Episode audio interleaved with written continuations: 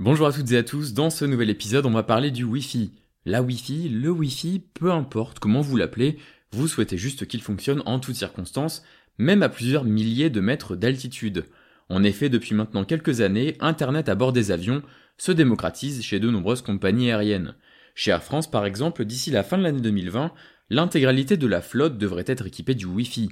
Actuellement, on peut d'ores et déjà se connecter dans les Boeing 787 par exemple.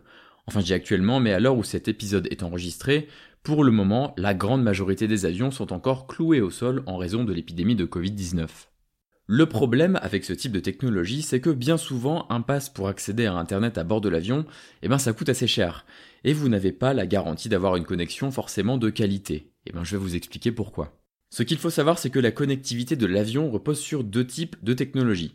La première, ce sont les antennes relais au sol qu'on appelle ATG pour Air to Ground. Elles sont disposées un peu partout sur le globe et diffusent un signal un peu moins puissant que la 4G actuelle. L'avion possède des récepteurs disposés sur le dessous de l'appareil, mais vous imaginez bien que lors d'un vol long courrier, impossible de recourir à ce système, car il ne peut pas y avoir d'antennes dans les grandes étendues d'eau comme l'océan Atlantique. C'est alors qu'intervient la deuxième technologie, les satellites.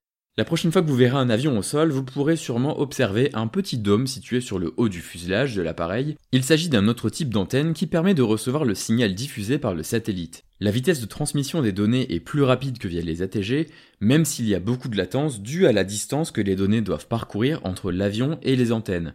N'imaginez même pas jouer à un jeu en réseau. Le prix d'un pass internet peut souvent être assez élevé pour avoir accès à une consommation de contenu en streaming, si vous voulez regarder votre série Netflix dans le ciel par exemple.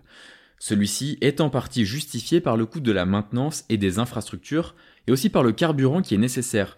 Ce type de dispositif alourdit le poids global de l'avion, et il faut bien que le prix du surplus en kérosène se répercute sur le prix de l'option Internet, qui oscille entre une formule gratuite juste pour envoyer des messages et des forfaits presque illimités qui coûteront une vingtaine d'euros pour un vol long courrier où vous pourrez par exemple écouter l'intégralité de votre podcast préféré.